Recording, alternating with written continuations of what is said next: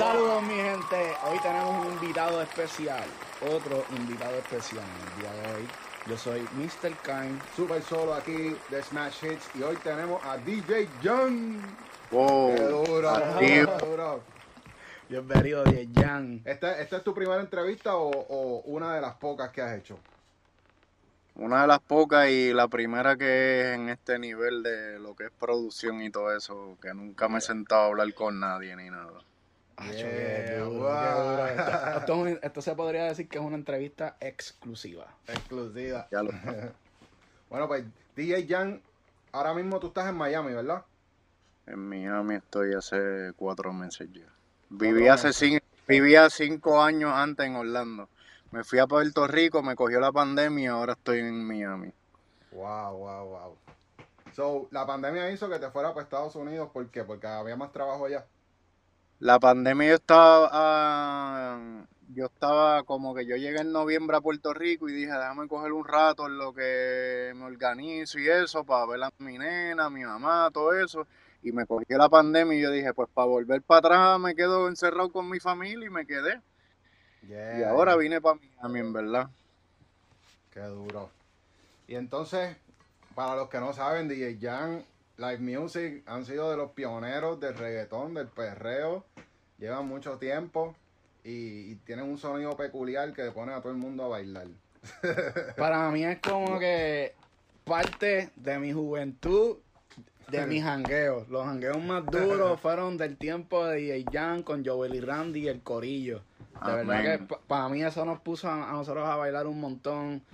Yo venía de Estados, yo acababa de llegar de Estados Unidos cuando de momento explotó toda esa ola de, de Joel y Randy. Eso para mí era como que, mira, los paris más Eso era, cabrones. eso era todos los días en el estudio, todos los días en el estudio sin fallar. No había, no había más nada que hacer, era el estudio, el estudio. Y pues como yo siempre he dicho, si tú quieres ser fuerte, tú vas todos los días al gimnasio, ¿entiendes? Si quieres ser duro en la música, tienes que meterte para el estudio.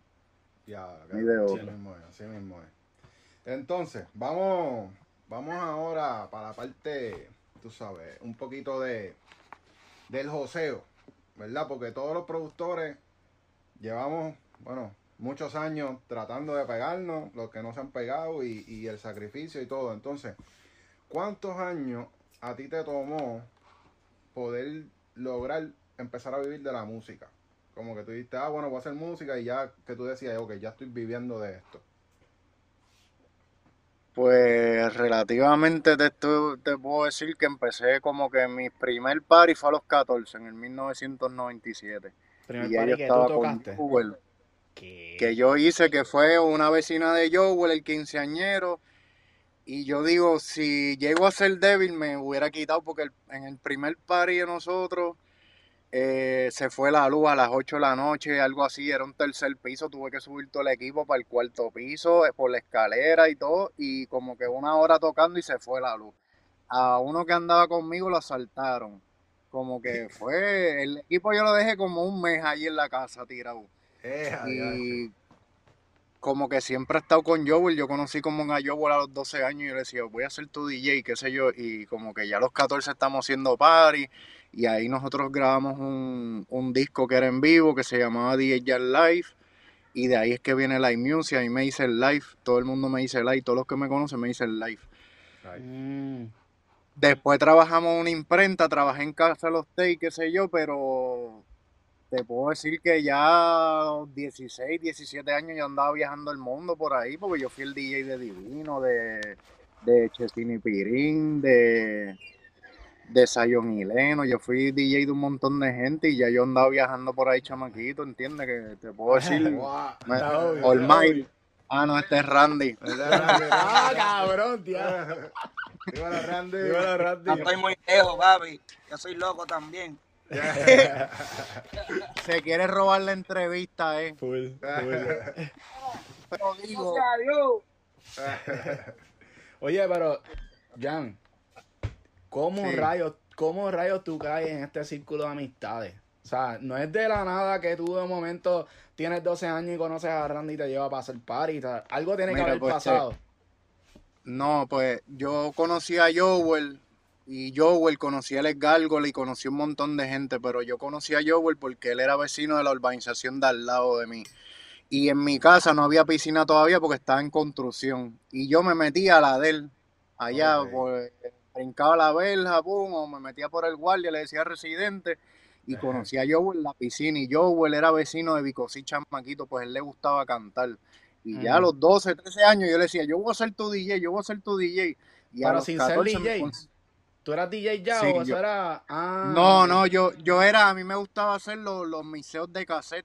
Yo tenía los cassettes, el componente de mi abuela y hacía los miseos y me gustaba. Pero mi hermana tenía un novio que era DJ. Y él como que me pegó esa fiebre, ¿entiendes? Y, y con mi hermana fui a ver a Playero. Como que chamaquito, ya mi hermana me llevaba a las discotecas, o 10, 11 años, una cosa bien loca. Diablo. Y Pero como que conocí precoz, mucha porque, gente. Oye, demasiado temprano a esa edad, o sea, a esa edad yo estaba todavía, yo no sé. En la intermedia, en la intermedia, yo me acuerdo, Horniman, Pantimán, Edidí y mi hermana en un carro buscándome a la escuela. Oh, que era como, oh, ok, ah. ok. Qué duro. Hacho, pues tú tuviste un principio ahí ready. Tú, ya tú Sí, siempre como directo. que, como que le aposté a la música. Mi mamá me decía, no, que búscate un trabajo y me conseguía solicitud. Y yo, pero no, la música, la música. Y después tuve un estudio en casa de mi mamá y el día que nos fuimos, Randy y yo, ella lloró y todo. Ella no quería Ah. que nos fuéramos. Y yo decía, Mm. esto es increíble. Y ahora mi mamá vive bien orgullosa de nosotros. Mi abuela me apoyó, pero full, full, y mi mamá full, full apoyo, full apoyo, un poquito más después, pero, pero mi mamá me regaló mi primera van a los 16 años para que al, cargara el equipo del DJ, ¿entiendes? Como que me apoyaron mucho, nunca puedo decir que no, en verdad. Wow, qué duro. Me dejaron. Qué duro. Y yo verdad. era un labioso que convenció a mi abuela y a mi mamá. Y es de eso. Y esa experiencia de tú verlos a ellos, sea, empezando y, lo que han logrado en su vida, ¿cómo a ti te hace sentir? El mismo, el 24 estaba hablando a yo, le estaba diciendo como que gracias todavía a estas alturas y yo le decía, porque no entendería mi vida como fuera sin ustedes. Como que lo he hecho, como que estaba hablando ayer con Yassi mismo y es como que qué bendición hacer lo que te gusta, lo que tú amas, ¿entiendes? Porque es como que no estás trabajando nunca, ¿entiendes? A veces tienes que coger un poco de lucha, pero es lo que tú quieres hacer y ya tú lo haces por natural, ahí chavo, ¿no? ¿Entiendes? Tú quieres Ya. estar y, y lo más bonito que yo encuentro es que a estas alturas nosotros no tengamos problemas, ¿entiendes? Estamos unidos ahí, yo, Boli Randy y yo hablamos casi todos los días, tomamos muchas decisiones juntos, viajamos el mundo todavía, ¿entiendes? Y para mí se, se me paran los pelos y todo. es como que algo bien grande, en verdad. Para mí es bien grande, ¿entiendes? Yo siempre he estado ahí con ellos, yo soy productor de ellos, el DJ, ¿entiendes? Y soy el mejor amigo de Randy, como quien dice, y de Joel, ¿entiendes? Como que para mí es algo porque miro para el lado y digo, wow, en verdad, en verdad, estamos bendecidos, en verdad. Era, eh, Sí, Qué duro, qué 100%. duro. 100%. So, tú, eres, tú eres creyente de que tú como productor, tú, tú sientes que, que es bueno empezar con un artista que tú creas en él y ir desarrollándolo poco a poco. O... Claro, con un artista que sea agradecido, en verdad, porque yo, yo pienso que los artistas son a veces como un hijo y eso. Pero no todo el mundo sabe agradecer tampoco, ¿entiendes? Y, y, es lo que yo le digo a todo el mundo, el respeto no es no- lo mismo que el valor, ¿entiendes? A ti te puede respetar todo el mundo, pero si tú no tienes valor, no estás haciendo nada, ¿entiendes? Y si tú no te das el valor, nadie te lo va a dar, ¿entiendes? Como que, ay, tú tienes que poner una raya, ¿entiendes? Y tú educas a la gente, entiendo yo, ¿entiendes? Y por eso hemos podido, nosotros no estamos con embuste ni, ni, ni como cheerleader, como digo yo, ¿entiendes? Eh, si te gusta, no, si, pues si te gustó bien, ¿entiendes? Y, siempre parte estamos de eso- claros, ¿entiendes? Parte de eso es como, como la par- como lograr que ellos te crean, ¿verdad? Como que si tú eres el productor, porque uno, uno pasa por eso, por uno hace sesiones y el artista no, yo canto así, no, yo soy así, no, esto, y, y no, hay veces que no escuchan a uno como productor. Tú sabes lo mejor que pasó con Joe y Randy, que se aprendieran a grabar solo, ellos.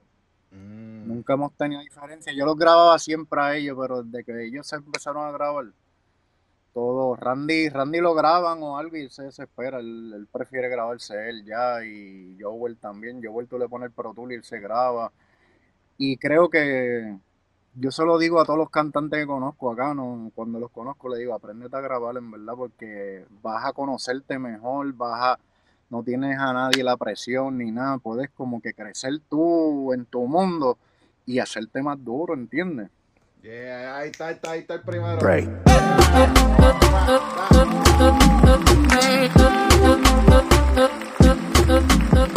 Ey, Yeah.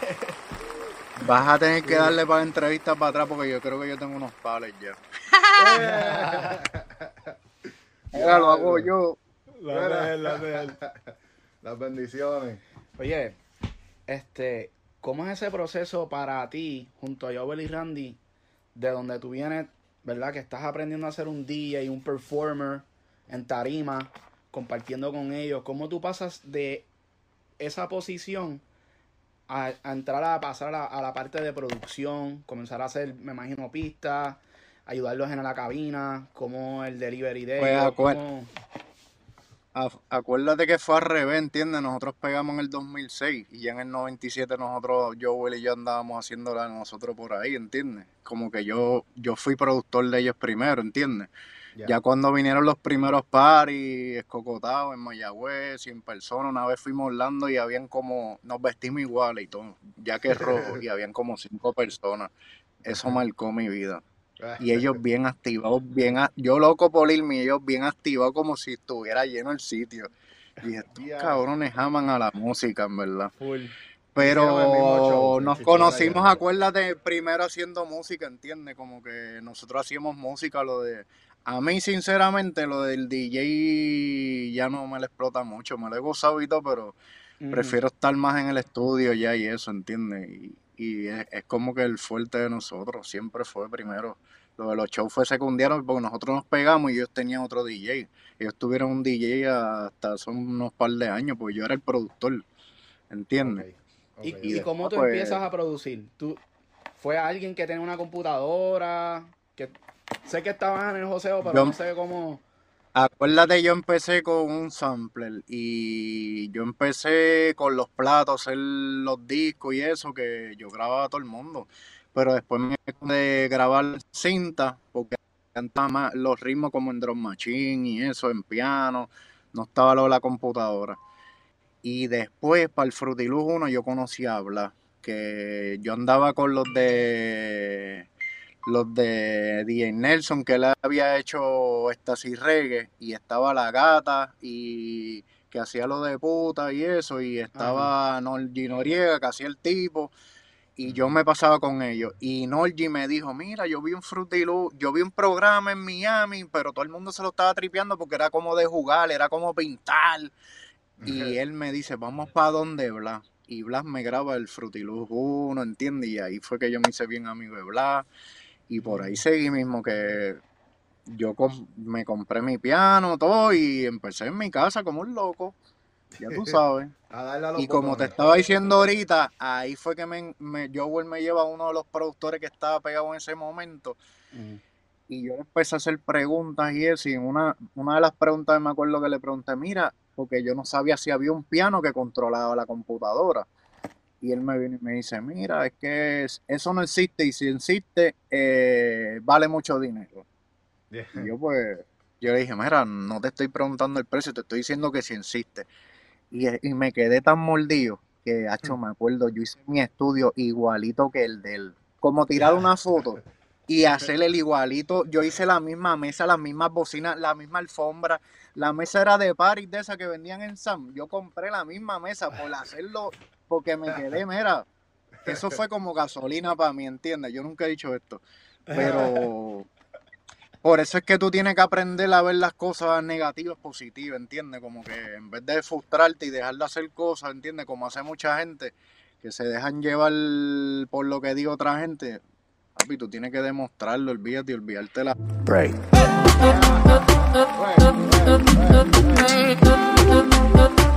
Hay que Hay demostrar. que zumbarlo, hay que zumbarlo. Hay que demostrar full, siempre. El cafecito me ayudó a soltarme, ¿oíste? El Johnny. Ay. Qué duro. Mira, ¿y tú, tú tuviste que bregar con el rechazo en la música alguna vez? Que te dijeran, no, esa música no, no, esa música no. Pues claro, óyeme, yo, para que sepan, yo estaba firmado con MVP, MVP Record. Y una de las cosas que más me chocaba es que yo le llevaba a Joel y Randy y ellos siempre me decían que eran unos loquitos. Ellos como que querían bregar con ellos, pero era como que, ay, ellos son unos loquitos, pero que ellos son unos loquitos. Y eso porque ellos eran como que de- tenían cultura, divino, ¿entiendes? Ellos eran más, más bonitos y eso. Y yo, pero espérate, si estos tipos, yo llevo años con él, como, ¿cómo tú? Y una vez pidí el release, para que ustedes sepan, como que yo, güey, Randy se pegaron al año, una estupidez así, como que hello, y todavía están pegados, ¿entiendes? Yo no sé ni dónde está MVP Records, si esa corporación sirve, si yo no sé nada, ¿entiendes? Y yo, güey, Randy siguen vigentes. Yo digo, pues, no estaba equivocado, no eran tan loquitos nada, loquitos eran ustedes a lo mejor, pero... Y Pero eso fue uno de los más rechazos más grandes y sí, sí, un montón, como en todo, en todo. Pero no tiene que demostrar y seguir, ¿entiendes? No te ¿Y puedes parar por nadie con esa porque energía? ¿Cómo tú trabajas con esa energía? Porque hay veces que recibir feedback es bueno, ¿verdad? Y hay veces que te dicen quizá, no, eso está, quizás te dicen que eres un loquito, ¿verdad? Pero uno tiene que siempre absorber todo lo que te dicen, de alguna manera convertirlo, como tú dices, en algo positivo. ¿Cómo tú convertiste esa energía? para que me ponga otro de estos. Mira, pues yo digo que yo siempre he pensado que las palabras son sonidos. Y entonces tú no te puedes eh, molestar porque toques la bocina, porque, ¿entiendes? Y lo que tú me digas es un sonido. Yo voy a interpretar si es bueno o malo, ¿entiendes? Y como siempre he pensado, nada es malo, lo que pensamos lo define, ¿entiendes? Y, y es como los chamaquitos me preguntan siempre, mira, dame un consejo de la música. Digo, mira, no me atrevería a darle un consejo porque no todo el mundo sabe coger un consejo, ni todo el mundo sabe darlo, ¿entiendes? Y yo lo mejor le digo, métele tú y métele horas de estudio que tú solo vas a entender. YouTube está ahí, tienes todo, toda la- lo que tú le preguntas a YouTube, él te lo va a decir, ¿entiendes? No hay cosa que no te diga. Si YouTube no lo tiene, no existe. Y es mejor maestro. Y yo le digo, mejor para darte una opinión al garete, mejor no te digo nada, mejor te motivo y todo eso, ¿entiendes? Y, y ya he aprendido como que si me voy a molestar no hablo, ¿entiendes? Si yo cojo y dejo, ¿entiendes? Yo te puedo escuchar, pero trato de no escuchar a mucha gente, ¿entiendes? Pienso que, que, que la data que yo no necesito, mejor ni me la hables, ¿entiendes? Y, y nunca he sido de estar pidiendo opiniones ni nada de, ah, mira, dame un consejo, ¿entiendes? Como que nunca he querido hacerlo así porque me siento un genio, ¿entiendes? Yo no terminé ni el cuarto año, que ustedes sepan, ¿entiendes? Como que yo puedo hacer de todo, ¿entiendes? Como que es querer es poder, ¿entiendes? No te puedo decir más nada. Zúmbale, zúmbale, Zúmbale a otro, zúmbale a otro. Break.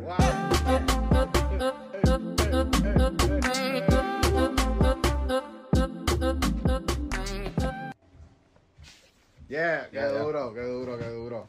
Coño, mano, esto estamos sumando bendiciones a todo lo que da aquí. Están de más, están de más. Vamos a darle. Ok, vamos. Miren mi tatuaje, mira. Espérate, espérate, ¿no lo ven? Dice fe, Sí. ¿Qué nunca dice? pierdas la fe. Nunca Mira. pierdas la fe. Fe, mírala ahí. Fe, ok. Me lo puse ahí para poderlo mirar, ¿entiendes? Eso cuando viene un comentario negativo o algo, me acuerdo que hay que tener fe siempre. Eso es como que un- un- una señal a mi cerebro siempre, ¿entiendes? No pierdas la fe. Creo que me ha ayudado mucho. Qué duro. Bueno, eso combina con las bendiciones, ¿viste? La fe, las bendiciones. 100%. 100%. Entonces, ¿tú piensas que, que el género se va a seguir expandiendo? Ya que ahora mismo el reggaetón es número uno en el mundo, es la música más escuchada, ¿verdad? ¿Cómo, Ya es un trabajo normal. Ya es como las películas, ¿entiendes? Entiendo yo. Es alguna necesidad. La, necesita, la gente necesita película, música, ¿entiendes? Y no hay party que no pongan un reggaetón, ¿entiendes? Tú puedes hacer un party lo que sea, pero vas a tener que poner un reggaetón. Vas a tener que ponerlo. Ya. Como hello. Es como el merengue que antes, cuando estaba el boom del merengue, siempre tenía que haber merengue. Todos los. Sí, pero yo pienso que esto es más, más duro. acuérdate, el Sí. merengue era Sí, se limitado, quedó pequeño. ¿entiendes? Sí, Era- no- Era para los discos, como antes, como que si tú tenías chavo y tú querías sacar un disco, tú querías matar. Ahora tú puedes sacar 20 orquestas. Ahí está el internet, son para todo lo que tú quieras. Pero antes tú Sí. tenías un disco, tenías que matar. Y era más limitado. Ahora no, ahora tú puedes hacer todo lo que tú quieras. Es más Y en la parte, en la parte del joseo como productor, como que, porque nosotros, los productores que, que todavía no, tú sabes, no estamos pegados, como, como los grandes, como tú, ¿qué, qué cosa uno tiene que, que como que ponerse en la mira, como que en ese proceso de, de lograrlo? ¿Qué tú crees que son como que las tres cosas más importantes para poder lograrlo como productor? uno cuando pega piensa en otras cosas diferentes. Antes de pegar, pienso que lo más grande que teníamos era darle amor a la ocasión, darle amor a la música y eso la gente lo, lo siente, ¿entiendes? Si te pones, deberías de aprender de antes de pegar que tienes que aprender del negocio y tu mejor amigo va a ser el abogado. El abogado es el que te va a llevar lejos, el abogado es el que va a tomar las decisiones por ti que si tú quieres 100 dólares, el abogado va a decir, no, porque yo me voy a ganar el 20, yo voy a poder 250, ¿entiendes? Y vas a ganar más, ¿entiendes? Pues tienes que aprender a, a trabajar en equipo también, ¿entiendes? El, el joseo se va la music siempre estaba lleno, ahora mismo aquí, ahora mismo aquí hay abogado, contable, aquí está Yassi, productor, aquí está el que escribe. Creo que el trabajo en equipo para el joseo es muy bien, ¿entiendes? Cuando tú quieres ser egoísta y hacerlo todo, yo creo que ahí tienes un problemita. Yo creo que eso es parte del proceso de, de ustedes. Ustedes fueron de los primeros corillos en unirse y crear este movimiento nuevo que, que y era viviendo, era viviendo, nosotros vivíamos un corillo en la casa de la Music. No era que uno venía y eh, no, era que vivíamos ahí todo. Estábamos para el problema todo el día, ¿entiendes? Todo el día. En casa de mi mamá vivíamos, Randy tenía una, un cuarto al frente de mi mamá. Y Arcángel se quedaba con nosotros, todo el mundo, eh, Gelo, todo, ¿entiendes? Como que el joseo está ahí, en verdad, y creo que era el amor que teníamos por, el amor que tenemos por la música, porque todavía no seguimos aquí. Eso es, eso es una de, las de las cosas, como que los sacrificios que uno tiene que hacer en la música para lograrlo también, ¿verdad? Ah, ¿Qué otro tipo de sacrificio así bien cabrón tú tuviste que, que hacer? Bueno, perder toda la juventud de mi hija. Mi hija tiene 19 ya y me la perdí por muchas cosas, ¿entiendes? Como que eso no hay, no hay reversa para atrás, no. Pero todavía sigo con ella y me la disfruto y, y ver lo que su mamá ha podido hacer por mi hija es bien grande y en verdad creo que es la bendición más grande, pero de ahí creo que todo lo más ha sido añadiduría. Ok, ok. Bueno, vamos para la parte técnica. ¿Qué ahora mismo tú, tú dijiste que empezaste con Fruity? ¿Todavía sigues con Fruity o cambiaste para Ableton como todo el mundo ha cambiado por ahí? No, no, no, yo le meto el Fruity. Hay gente que se mudó para el Studio One, pero yo no. Yo estoy en el Fruity Loop.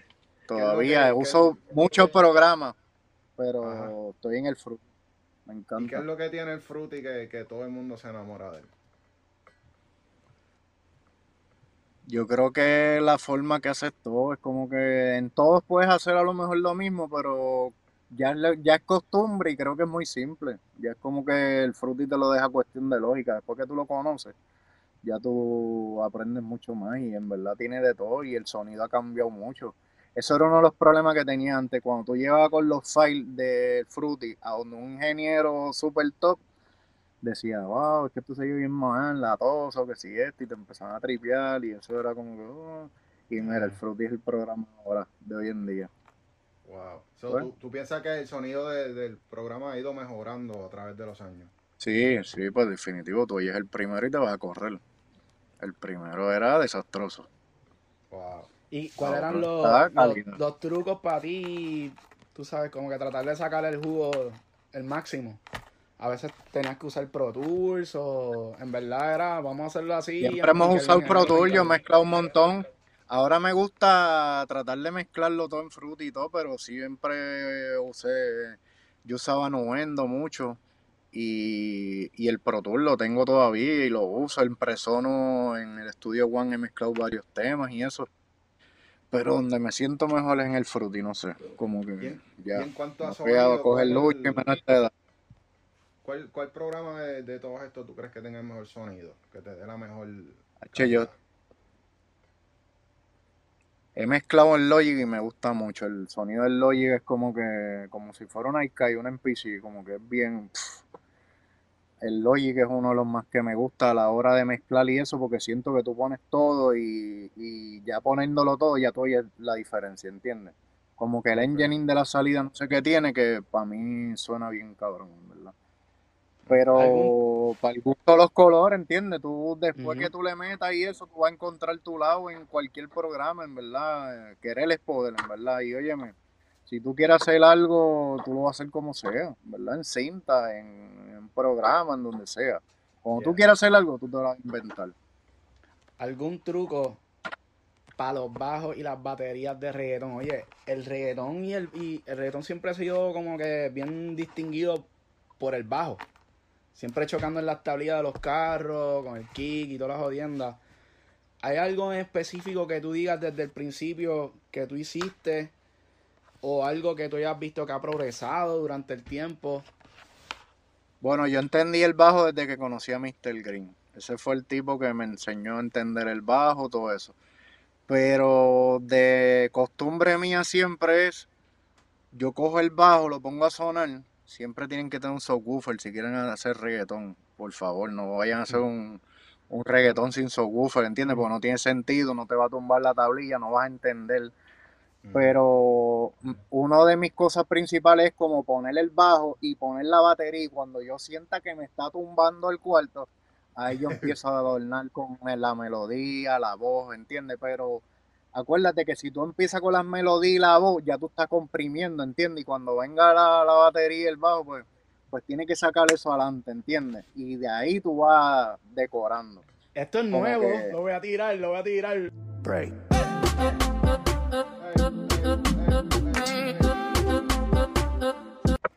Duro. Esto es nuevo, nadie había hablado de las baterías y, el, y de la manera en que producen reggaetón. Yo creo que la mayoría de la gente hoy día Bueno. Pone el mood y después pone las baterías y al final yo creo que hasta ponen el, el bajo. No, no, porque Así acuérdate no se que hace si- reggaetón. que- No, porque hay, hay veces que uno pone las melodías y eso, y cuando le pones las baterías se oyen fuera de fase, a lo mejor, ¿entiendes? Para mí, es, si eso es lo que le gusta a la gente, el martilleo y todo eso, pues tú tienes que encargarte eso primero, ¿entiendes? Y entonces, un consejo que me da mi abuela chiquitito, mi bisabuela me decía, la música entre más bajito se apre entre más bajito mejor se aprecia, me decía. Yo siempre chamaquito, yo, ¡ah! ¡ah! ¡ah! Y yo con el martilleo bien duro en el cuarto, ¡bum, bum, bum! Óyeme, después a mis 30 años y pico por ahí, entendí que lo que ella me decía era verdad. Ahora yo cojo y para definir todo, después yo cojo y lo oigo todo bajito que casi ni puedo oír para yo empezar a definir. Y ahí entendí, la música entre más bajito mejor se aprecia. Y cuando empecé a bajar el volumen, a oírlo bajito, empecé a entender todo. ¡Wow! ¡Qué sepa. duro! ¡Qué duro! Se parece otro ahí.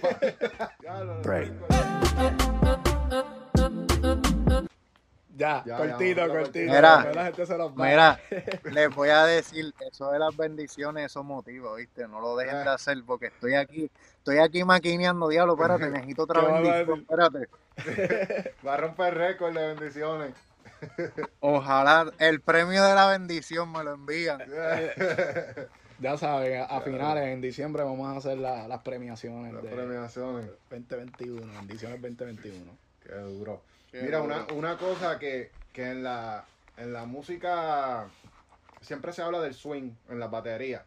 Yo sé que Fruity tiene un, un slider que tú puedes meterle swing, ¿verdad? A, a- a eso. Y también existe la técnica de mover las baterías fuera del grid, ¿verdad? Para crear ese, ese efecto de flam y eso. Tú lo usas, tú piensas que reggaetón, porque yo, yo me he puesto a, a ver otros productores y cuando dibujan el patrón en el grid, lo dejan en las líneas, no lo sacan. Entonces como que, ¿será que no lo dicen que lo hacen después? O tú sabes, ¿cómo, cómo, cómo brega eso?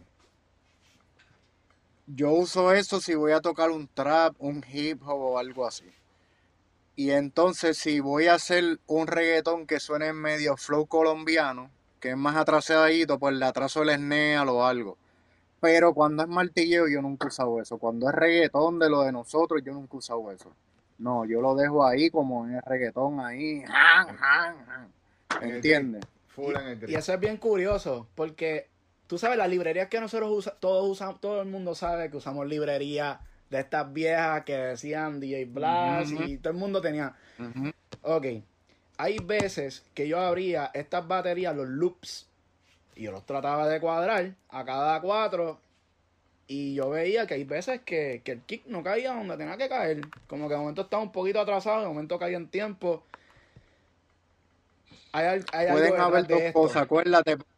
A veces si tú exportas un sonido, un loop en MP3, él te crea un espacio. ¿Entiendes? Él no, él no tira, a veces eso, eso era lo que pasaba cuando uno exportaba la- los loops, te tiraba un espacio al principio y por eso no veías que estaba a tiempo completo, ¿entiendes? Tenías que exportarlo en Wave. Eso era uno de los problemas porque estás bregando con librerías viejas. Ya. Pero el flow colombiano ya es así, él es atrasadito, ¿entiendes? Que puede ser que si cogiste un loop de un tipo que lo hizo en. Colombia, Ajá, lo hizo a- a- atrasadito, ¿entiendes? ya. Pues eso es lo que, de las dos cosas que puede pasar, ¿entiendes?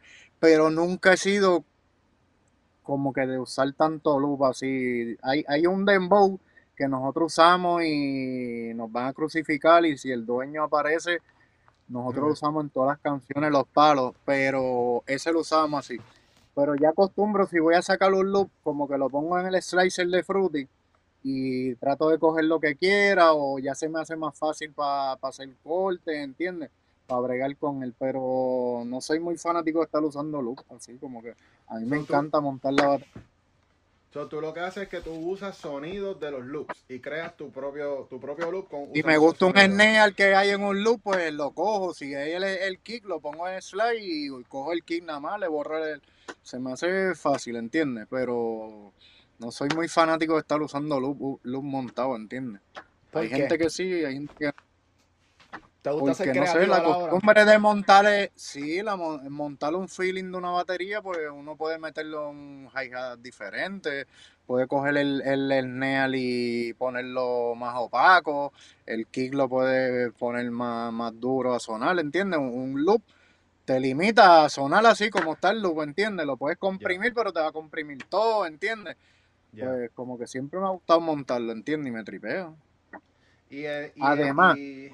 que si no le pones un hi-hat al kick encima, ahí es que no vas a encontrar el, el reggaetoncito eso, porque hay gente que dice, diablo, soy bien cuadrado. Y es que si no le pones el snare, al cabrón se va a ir despingado toda la vida. El hi-hat, el hi-hat arriba del hi-hat, perdón. Ahí Ajá. está, zumba, ajá. zumba, zumba, Break. zumba. Eso es clave. el Aunque no lo oigas el hi-hat, aunque no lo oigas, el hi-hat de ch, ch, ch, siempre hay uno en el reggaetón. Y si lo quitas, vas a oír que se oye- ahí es que te dicen, diablo, es que se oye cuadrado, no me sale un reggaetón. Ah, el hi-hat que le tiene que poner. Ah. Y el hi-hat va bien cuadrado o un poquito para atrás. Ahí mismo cuadrado como Ahí va en el mismo cuadrado, ya saben. Oye, me hace, esa prueba, pon, pon el kit, yo te voy a mandar un hi-hat que yo siempre uso para que tú lo oigas. Y, y lo vas a notar, ¿entiendes? Si tú le quitas el de eso, se oye fatal. Wow. Esa es la clave del reggaetón. Y melódicamente, oh, ya, ya tenemos la batería, ponemos el bajo. ¿Cómo tú... O sea, ahora el, el approach es hacer unas melodías, rapeaditos, coro. ¿Cómo sería el proceso creativo? Como que nunca hemos tenido como por dónde salir, ¿entiendes? Como que siempre, acuérdate, si yo ando con Jazz y Jazz iba a tirar un piano, ¿entiendes? Y de ahí Ujú. me dice, ah, la, la batería, ¿entiendes? Yo tengo un quiqueo, una batería un bajo y él viene y me dice, ah, vamos de esto, ¿entiendes? Como que nunca, como que no hay un guion para empezar a trabajar nunca, ¿entiendes? Como que es como tú quieres fluir, ¿entiendes? Como tú fluyas Como ese día.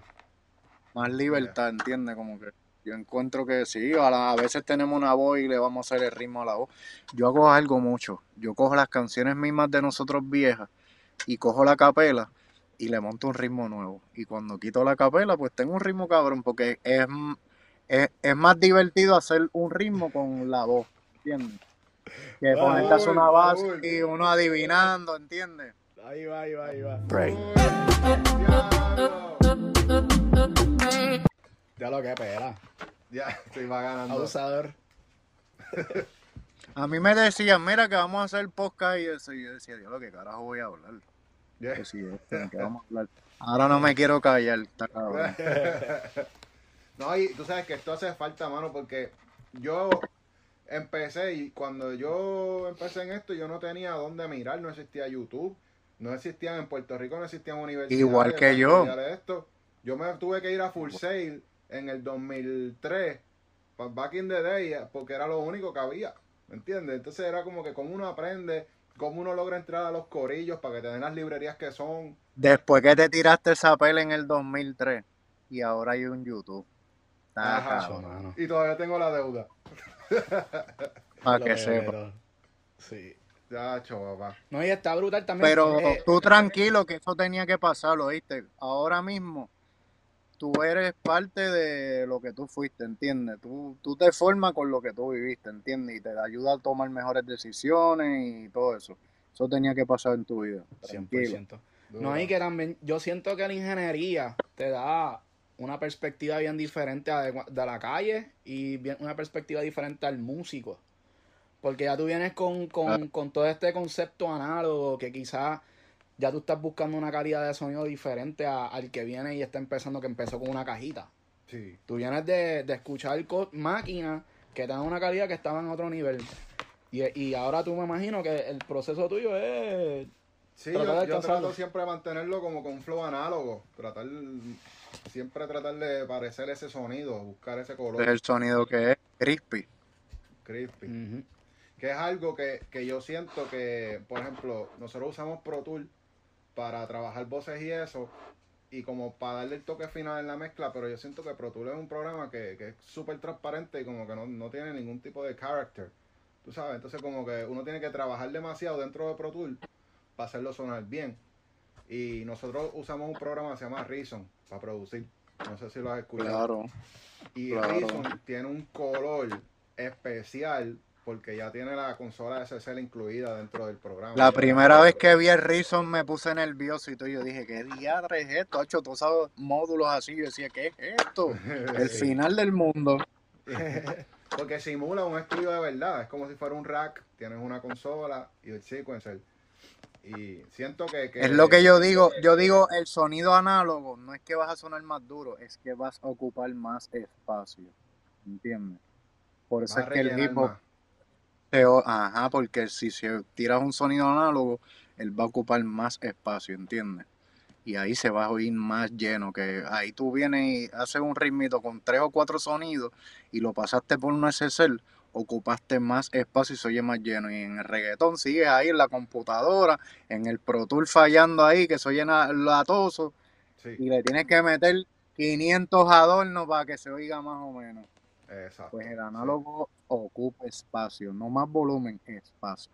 Espacio. Y tú sabes que eso es una de las cosas que uno se tarda en entender. Como que en los años de uno no entiende lograr la- e- esa mentalidad, poder identificar cuando el sonido está más lleno, cuando tú sabes, porque uno le dice, ah, you have to layer sounds, ¿verdad? Como que, ah, layer, layer, layer, a la batería métele tres kicks y ecualízalos diferentes para que tengas un kick grande.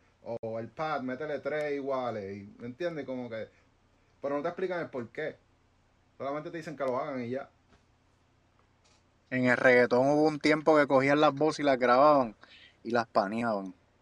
Y tú veías a cuatro tipos, dos por allá y dos por allá. Mm, Y nada en el medio. Estaba bien, pero a ver, pónganse a oír para el 2000 y eso, un poquito ahí. Van a oír lo que yo les digo. Cuatro moda. voces y lo- todo el mundo paneado. ¡Pum! Eh, un revolú cabrón. Wow. sí, eso antes se hacía mucho. Yo me, yo me acuerdo que, que al principio, como que, ah, habían veces que, que el artista te decía, graba tres voces, una en el medio y dos para los lados. Y después eh, dos de, de al lips. Y Te tenías, otro te tenías que sentar tú a hacer un mago para vocal cortarla, para que se oyan ahí. Hacho, no, no, no. Era un ¿Cuál es tu cuál es tu método para las voces? Ahora mismo tú haces cinco voces, ¿cómo, cómo, cómo es el flow?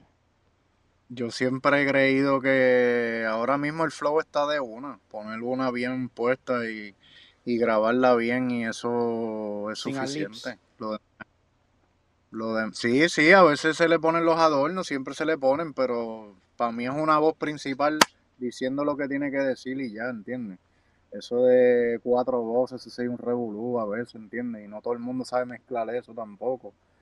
Pues yo, yo soy ahora, prefiero una voz así como hacer los americanos, pum, pum, una voz ahí raspando y olvídate el resto, lo demás es adorno.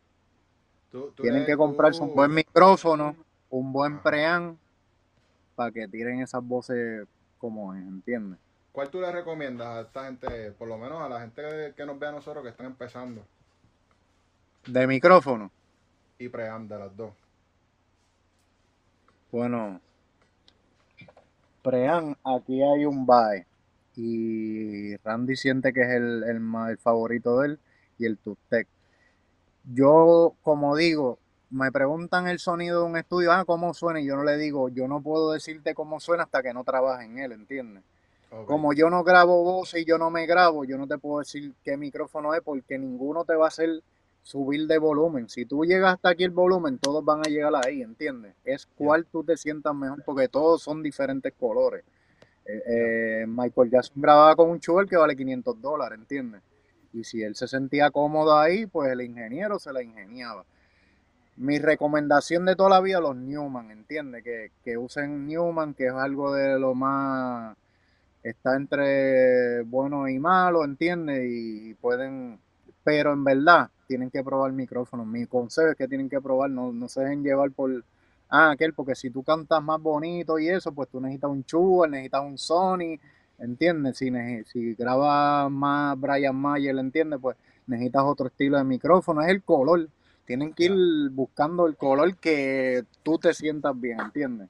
Ya. Oye, ¿a ti te envían beats? ¿O no te gusta que te envíen beats y tú creas todo? Sí, no, a mí me mandan muchos beats y yo trabajo canciones con beats de chamaquitos nuevos y todo. Y sí, sí. ¿Y cuál es el proceso? ¿Cómo la- qué, qué tiene que hacer la gente para poder llegar a los oídos de DJ Young? Y tener un placement.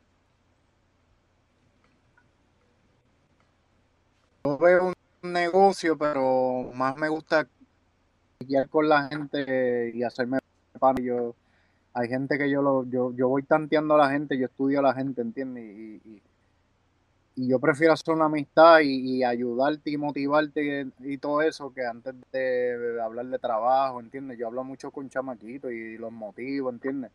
Me gusta hablarle claro, ¿entiendes? Y, y sí, me envían una pista y si está buena, está buena y hey, la presento. Ahora mismo yo estoy trabajando un tema para el disco mío que no se lo he dicho a nadie. ¿Mm? De Bray, Exclusivo. de Bray, Bray Randy Ñengo que estoy haciendo y el, el, cha- el, el beat lo empezó un chamaquito de Venezuela allá que yo ni lo conozco ni nada, pero llevamos tiempo hablando, ¿entiendes? Y así mismo me gusta, me gusta porque creo en los chamaquitos y en verdad, en verdad hay que dar la oportunidad y, y no es todo para uno, en verdad, pero si tú le metes, tú le metes, en verdad, olvídate. Y si yo no lo veo, lo tiene que ver otro, pues entonces yo me tengo que abrir, ¿entiendes? ¿Qué consejo tú le das a los chamaquitos que están por ahí haciendo beats y tratando, me imagino que conectarse con otra gente dentro de las plataformas digitales como Instagram, enviando mensajes? Yo te les puedo decir que no pueden, deberían no vivir buscando culpables, porque como les dije ahorita, hay gente que no sabe dar un consejo, hay gente que no sabe apreciar, hay gente que no ven que pues se sienten están a un nivel y no saben ver que hay talento y que pueden llegar a ese nivel, ¿entiendes? Yo les diría en verdad que tienen que trabajar en verdad y, y todo llega para el que sabe esperar, ¿entiendes? Y si tú vas perfeccionando calladito y si no te vuelves rebelde al mundo ni nada de eso, te tiene que llegar tu momento, ¿entiendes? Y tienes que darte tu valor, no te tienes que estar tirándole a todo el mundo. Mira, que si mira esto, que si, eh, eh, eh, jodiéndole la vida, ¿entiendes? Tienes que buscar y la vida te va a en- enviar señales siempre.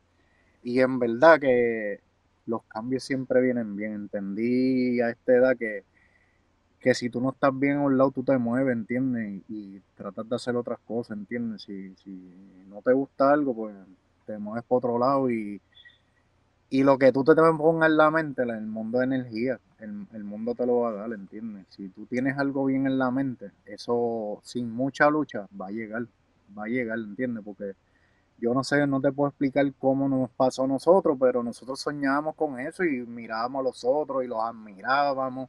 Nosotros nos poníamos a ver todo lo que salía, nosotros estábamos bien atentos y creo que le dimos mucho amor a, a los que estaban para nosotros aprender, ¿entiendes? Se hace camino al andar. Qué duro, qué duro. Ya lo DJ Jan debería tener su propio show. Cuando.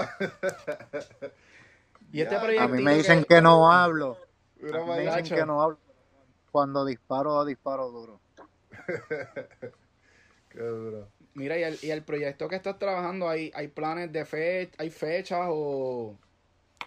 Bueno, quiero sacar este tema adelante ahora, para calentar la cosa y eso. Estamos trabajando el disco de Randy ahora mismo y estoy trabajando yo un par de temas. Tengo uno de Cauti bien sabroso también. Tengo un par de cosas, pero quiero ir tirando como que temas adelante así, como que no me quiero envolver a hacerlos todos así para soltar. Quiero como que lo que esté en mente ahora mismo, que es esto, pues vamos a soltarlo y... eh, ¿Entiendes? Pero ya espero febrero o marzo sacar ya video y todo. Con... Qué duro. ¿Y tú crees que, que es importante para nosotros los productores invertir en nuestra imagen, en el mercadeo? Claro, creer en ti. Si tú no crees en ti, nadie lo va a hacer. Si no te invierte, entonces. ah, Todo en la vida cuesta, ¿entiendes? Si tú quieres que la gente sea como tú, si la gente. Tú quieres que la gente te preste atención, pues tú tienes que invertir. Sí, tú no puedes parecer un loco, tú no tienes que comprarte lo que necesites, ¿entiendes? No puedes amarrar por lo tuyo, tienes que invertir en tu equipito. No necesitas mucho ya para hacer un palo, pero necesitas tener lo que es, ¿entiendes? Pues necesitas hacer tus inversiones, claro. Por eso yo le digo a, a- a mi sobrinito ahora mismo, tiene 16 años, él quiere cantar. Digo, papi, tú tienes que buscarte un trabajo, tú tienes que, porque no vas a estar en tu casa esperando un milagro, ¿entiendes? No tienes ni computadora ni nada, yo te la pongo, pero hello, y el micrófono, ¿entiendes? Pues tienes que trabajar, ¿entiendes? Tienes que invertir. Eso es normal. Mira, ¿y qué tú piensas de las plataformas de BeatStars? ¿Has escuchado de, de esa plataforma? ¿Crees Sí, que es necesario para los, para los productores meterse y subir todas las pistas que tengan ahí?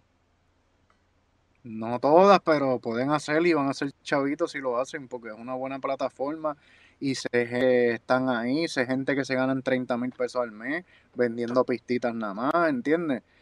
Eso es algo que está y hello, es como si tú haces un vaso, te inventaste un vaso, se lo diste a Walmart y, y- y tú le cogiste cariño, a lo mejor tú quieres el vaso para ti, pero hello, Walmart puede vender 60 mil vasos y te los va a cuadrar un peso, te buscaste 60 mil pesos, ¿entiendes? Y así puede ser con las pistas.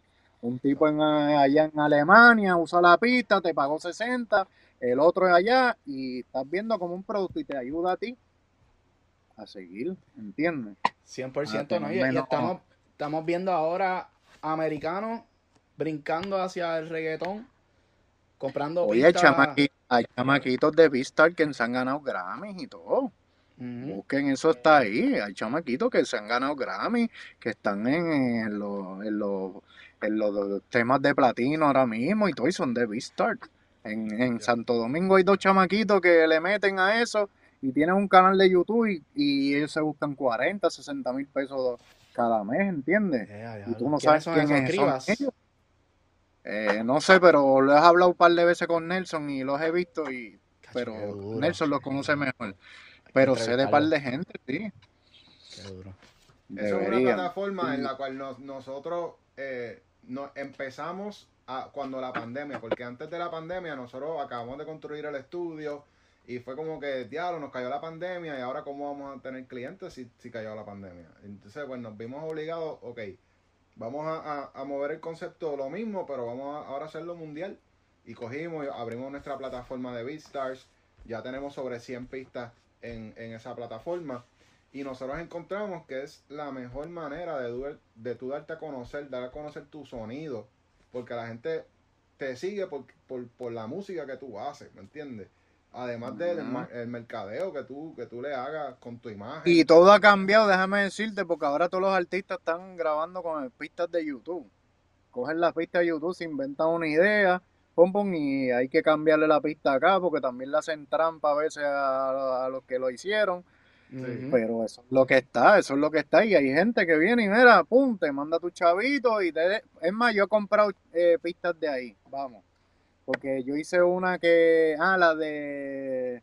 cien- la, de- la de Kevo, esa 105 Fahrenheit, esa pista Ajá. es de YouTube, un chamaquito de Beastars, y le compraron los stems. Mira, mira, mira. Break.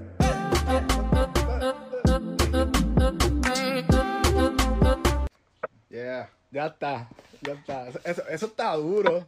Eso está, Está duro, yo no sabía eso. Sí, sí, sí, sí. Y ese chamaquito que- que- que puso la pista, ¿qué pasó con él? O sea, él entra a un negocio con ustedes, ¿cómo funciona? No sé, porque esa, esa él la, eh, la cogió, yo no sé qué hizo Kevo por allá y si él compró la pista y no, pero yo sé que con ese tema yo lo iba a hacer con un chamaquito que se llama Búho y iba a montar a Randy y tenía, yo tenía esos stems y, y no sé en cuánto, 200 pesos le envió los stems y todo y yo tengo los Sí, stems y todo. Pero Kevo se adelantó, qué sé yo, y nunca hicimos nada. Pero ese era un, un beat de eso, que tú compras los stems y qué sé yo, y te dan tres tarifas que tú coges, que puedes coger el MP3, te coges lo, de- lo de los stems. Eh, y óyeme, y hay un hay una charla del dueño de Beastar que hablan que él habla y dice muchas cosas, muchas cosas, muchas cosas que te sirven para todo la música. Pero él habla de los ads muy bien, de que cómo puedes hacerlo, cómo puedes, eh, si tú haces una pista estilo Bad Bunny, cómo tú poner el, el ads para que le salgan en los videos de Bad Bunny, para que el ad salga a la gente que está buscando pistas. Él dice muchos trucos, que lo deben de buscar de Beastar, hace en YouTube una conferencia muy cabrona. Yeah, todo el mundo a ver eso. Zúmbale una ahí Sí. porque él sabe de lo que está hablando. sí. Break. Sí, ese fue el tema de Boy, ¿verdad? Sí, el, el tema, Boy. Boy nos contó eso, yo los otros días estaba por aquí y, y nos dijo que había comprado una pista y que después le terminó tirando a Pepe Quintana y yo, loco, pero si Pepe Quintana no tiene nada que ver con eso. ¿Viste? pero sí, es verdad, es verdad, nos contó eso. Ese tema lo estaba yo, lo iba a producir con él, ese, y le iba a contar a Randy y todo, y ahí pasó lo de Kevo, pero esa pista la teníamos nosotros, y eso es una pista, se le compró un chamaquito, Wow. que sí, eso, eso es resultado, eso es resultado, ahí te expones a muchas cosas y tú no sabes quién te puede llamar, mira, te necesito, ¿entiendes? Pues mira, vamos a trabajar, ¿entiendes? Y deja el palo a la vida. Sí, y, eso es una manera de uno como productor poder colaborar con otros productores. Porque dentro de la misma plataforma, si yo te envié un loop de guitarra y tú lo usaste en tu pista, pues entonces tú me pones como colaborador de la pista y ya a mí me llega dinero a mi PayPal directo. Sin más nadie entre medio. Que, que ahora He mismo- visto también, Ajá. he visto varios que, que venden pistas en Beastar y en YouTube, que si te pones a ver los Instagram de ellos, viven mejor que muchos artistas. Y lo que hacen es vender pistas. 100%. Tú puedes verlo. Ah, Ángel, la Es más, ciencia cuando uno. tú vas a Beastar, te da el link de esa persona para tú ver lo que sé yo. Busquen Mm. a ver los que están pegaditos ahí, cómo ellos viven para que se motiven. El otro día vi que Ángel La Ciencia se compró uno de los Mercedes estos bien caros Mira para allá. por una Y cosa. lo que vende de las pistas. Y bien de pista nada más. Dice que hace entre 20 mil y 40 mil mensual.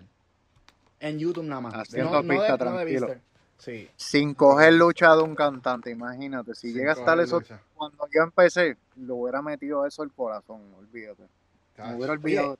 Eso es algo que yo no entiendo. ¿Cómo es posible que ni tú, ni Blas, ninguno del corillo de los que ya lleva tiempo que tienen un nombre tan brutal de abrirse una página de Beastars o de YouTube y empezar a soltar pistas? ¿Tú sabes cuánta gente quisiera tener una pista de DJ Y Blas? tú o tienes de- que tener un montón de ritmos por ahí cogiendo polvo también. Yo tiro, yo tiro a cada rato y yo hago sound package, yo, yo tiro pistas por ahí. Yo tiro pistas como, como Live Music y eso, no como mi nombre, pero yo sí, yo tengo pistas en, en iTunes, en Spotify, yo tengo un montón de pistas y la gente se puede beneficiar de eso, ¿entiendes? No, no quiero como que pauta eso, pero me gusta ayudar, ¿entiendes? Como que entiendo que llegué a motivar, ¿entiendes? Y yo sé lo que, lo que me están hablando porque sí, yo he puesto pistas y todo eso. Qué duro. Pero nosotros tenemos otras cosas, ¿entiendes? Que nosotros cogemos regalías, chavos de máster, ¿entiendes? Como que podemos gastar el tiempo en otras cosas también, pero es una Ya. plataforma cabrona que la tienen ahí, la pueden usar, ¿entiendes? So, tú se la recomiendas a todos los que están empezando. Papi, yo les recomiendo que hagan todo lo que tengan que hacer, en verdad. Óyeme, aprenda, prepara la bendición. Óyeme, nunca vas a estar bien si puedes estar mejor. Guarden eso. Right.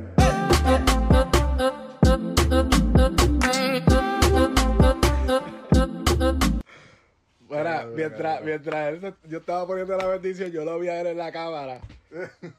Dándose un shot. Disfrutándoselo.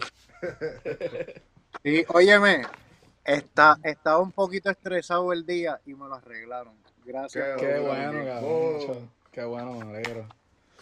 Qué bueno, mano, porque nosotros en verdad lo que estamos tratando de crear es esta comunidad entre los productores, porque siempre ha habido una competencia de quién es el mejor, quién le mete mejor, quién hace las baterías más cabronas, quién hace los bajos más cabrones, y en verdad yo siento que si nos unimos, todo el mundo aprende juntos y todo el mundo sube, podemos crecer esto más allá. Papi, es para el gusto los colores, como que hello, ah, mira que a mí no me gusta la ropa de esta tienda de mujer, pero hello, si la tienda tiene sus clientas por allá, tú no te metas con eso y tú haces lo tuyo, ¿entiendes? Para el gusto los colores, ¿entiendes? Y para todo ahí, hello. Tú no puedes pretender sonar en una discoteca las 24 horas. Tiene que haber gente, tiene que haber competencia, tiene que haber otra de eso. ¿Y sabes qué? Que he entendido que J Balvin arregló mucho el género. Porque cuando yo empecé era bien malo, bien malo, muy egoísta. Y yo se lo he dicho a él, yo le digo como que yo siento que tú has aportado tanto en el, en, en más amistoso, lo que es el reggaetón y eso. Hay mucho, mucha más juntilla y todo eso desde que él llegó. En Ya. verdad. Que, Yo me pues, pienso que besos, él empezó a besar, ¿verdad? A, a los otros también. Todavía no he hecho eso, pero tranquilo. Pero hay que ser pro corillo. Hay que ser Sí. pro corillo, en verdad. Sí, mano. Sí, sí, eso, es- eso siempre le ha hecho falta y es algo que los americanos los están haciendo y por eso ellos están haciendo un montón de dinero los productores sin placement. Entonces, Ya corrido. hay mucho talento aquí en la isla eh, y, y la, y la mayoría de los ojos de, en la música están ha- hacia aquí, hacia mirando lo que sale, el producto que sale de aquí, que, que si se unen, aprenden uno de los otros. eh, estamos haciendo este podcast para que tú, que ya tienes experiencia y estás probado, de esos consejos a, a los que están empezando y digan, coño, si él lo pudo hacer, yo también puedo. Claro, obligado. Sí, porque yo, nosotros no vamos- yo por lo menos no puedo decirle todavía, porque hasta que yo no tenga un major placement de un palo, que diga, este tema eh, todo el mundo lo escucha en el mundo, yo no puedo dar un consejo porque la gente no, me- no me va a dar la credibilidad, como la tienen ustedes. Eso va a ser algo personal para ti, pero mientras tú ames la música, yo creo que ahí vas a tener tu recompensa. Que tú puedas hacer lo que tú quieres y eso. Esa va a ser tu mejor recompensa. 100%. Ujú. Boom. Y lo Coño, están haciendo bueno. muy cabrón. Me alegra que haya gente como ustedes, en verdad. Y me alegra poder ser parte de ustedes. Y si logro cambiarle el pensamiento a una persona, lo hicimos, en verdad. 100%. Yeah. Yo pienso que sí, yo pienso que sí. Es- Esto es cultura, estamos creando la cultura y mientras más información nosotros sigamos poniendo y más gente siga colaborando, vamos a traer a, a Yassi. Mientras más gente traigamos con la misma mentalidad, claro, que no sea una mentalidad esta de como que, ah, no voy a decir nada, no voy a decir mis trucos, tú sabes. Les pues, tengo que ponerle en una entrevista a Lelo y a Yassi para que hagan Sí, sí. full. duro. Full, full, full. Full, y ellos tienen un montón de palos también, así que sería cabrón poder escucharlo. Ya. El proceso de ellos. Son mi- esos son mis sobrinos y yo los cogí a ellos como que empezando, ¿entiendes? Ya ha sido un músico de toda la vida, pero cuando, cuando él empezó con nosotros, él estaba normal.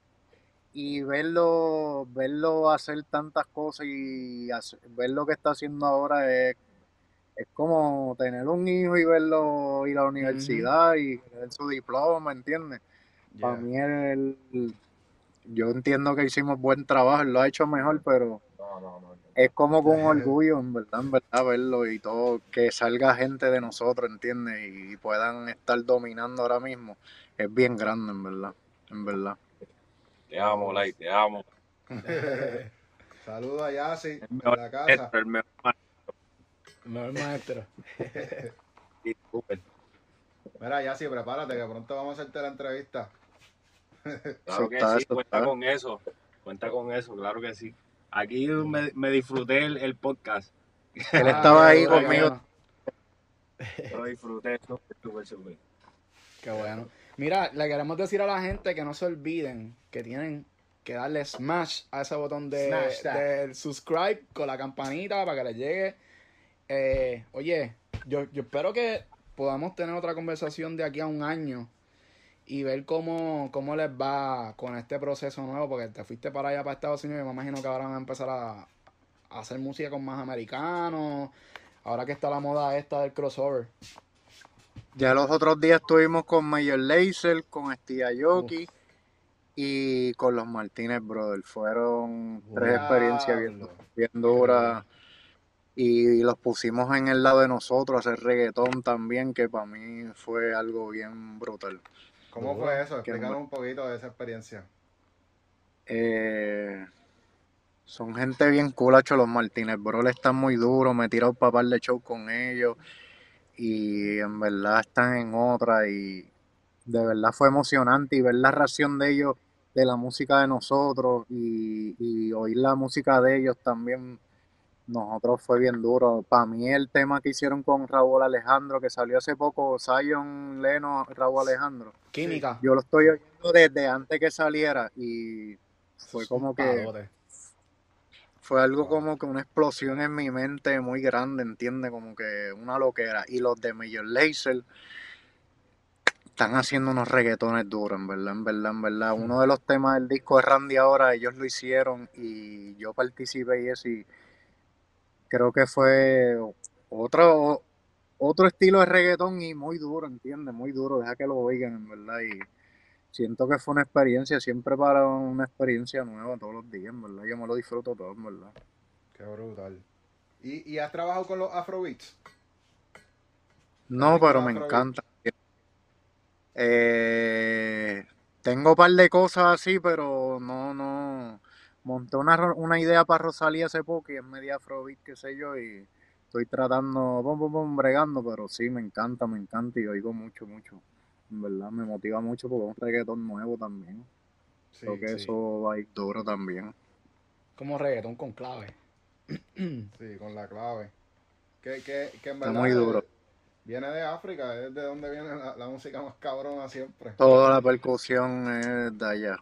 Todo, Bien. todo. La música yo creo que la inventaron allá. No sé dónde la inventaron, pero para mí que fueron esos cabrones. Qué duro. Hacho, bueno, pues yo pienso que tuvimos una buena conversación. Mataste la liga, yo creo que vas rompiendo con el récord de los de las Los jams, sí, bendiciones. siempre, siempre. Les voy a enviar mi número para darle mi dirección para que me envíen el premio de la bendición. Por lo menos un cuadro me va a tener que imprimir con la bendición, Eso ¿entiendes? estaría Porque voy a bien duro. sí. Es verdad, estaría bien duro. Lo voy a contar. Voy a empezar a documentar a todo el mundo a ver cuántos, este, cuántas bendiciones han tirado. Imagínate que yo ponga mi premio ahí en el estudio. Todo el mundo va a preguntar qué es eso. Y yo, papi, el premio la bendición. Bendiciones, Les voy a crear una Le voy a crear una curiosidad, pónganse para eso. Yeah. va arriba, va arriba. Vamos a de verdad que sí. Coño, pues muchas gracias. DJ Jan. Tú sabes que aquí nosotros estamos en Puerto Rico, somos, somos de Guaynabo. Que cuando vengas para acá, si quieres. Ahí me crié yo en Guaynabo, yo salí de Guaynabo para que sepan. Oh, shit.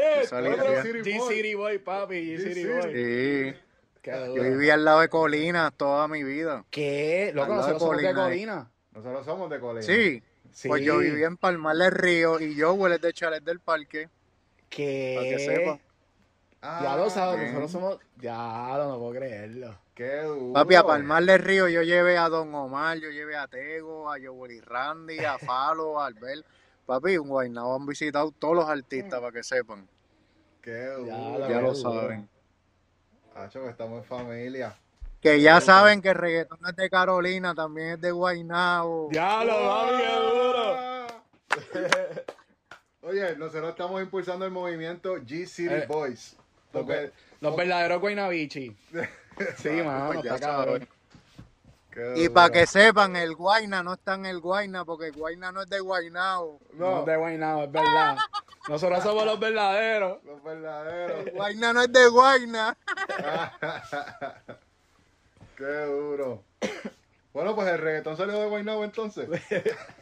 Vamos a roncar. Bueno, el perreo duro, ¿entiendes? Estaba el reggaetón y después llegó el perreo sucio Live Music, que era de Guaynabo. Ah, Para que sí, sepan. ya está, ya está. zúmbale la Ya última, está, zúmbale la última. La bendición para los... Break.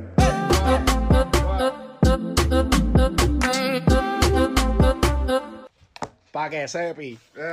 Mira, y lo, tri- y lo triste de la entrevista es que la gente acostumbra a ver el principio de las entrevistas de YouTube y esta entrevista se pone mejor para lo último, que si se aburrieron al principio, se perdieron el final. Ah, exacto. 100%. 100%. Sí, sí, porque ahí calentando Qué poco a poco. Qué brutal. Coño, Pero me la disfruté y en verdad gracias a ustedes y gracias por lo que están haciendo por la juventud. Gracias por ese conocimiento que le están dando porque hace falta de verdad. Y yo sé que hay que motivar a la gente y por eso hice esto porque yo dije, hey, hay que hacerlo, ¿entiendes? yeah. Olvídate, si le llegamos a 10 personas, vamos a llegarle. Sí, sí, Olvídate de eso. Vamos a ir creciendo la comunidad. Mientras más productores tengamos y den sus experiencias, digan cómo tuvieron que josear para lograrlo. Eso es lo que estamos tratando de, de llevarle a la. Y lo que aquí mismo abierto en la entrevista, lo que necesiten que las ayude, que yo les consigo algo. No les voy a decir que sí, pero voy a hacer mi may- mejor intento y todo eso y tratar de ayudarlo porque me gusta lo que están haciendo y hay que echar para adelante, en verdad. Tienen que seguir motivando, en verdad. Y lo que ustedes necesiten personal como productores, estoy aquí, que me quieran preguntar, que necesiten. Si me quieren enviar pistas, yo se lo envío a los cantantes. A mí nunca me ha molestado, ¿entiendes? Estamos Duro. para ayudarnos, olvídate. Duro, Duro. duro. En verdad, súper agradecido de la oportunidad que nos diste de conocer, ¿sabes? De los principios de- del género, porque tú eres de los que estaban ahí desde el principio. Y nos sentimos súper orgullosos de, de poder tenerte aquí. Así que muchas gracias, DJ Jan. Gracias, DJ Music. Jan. Yassi está por ahí también. Yo- andaba por ahí también. Saludito, combo, Se cuidan. secure, bye.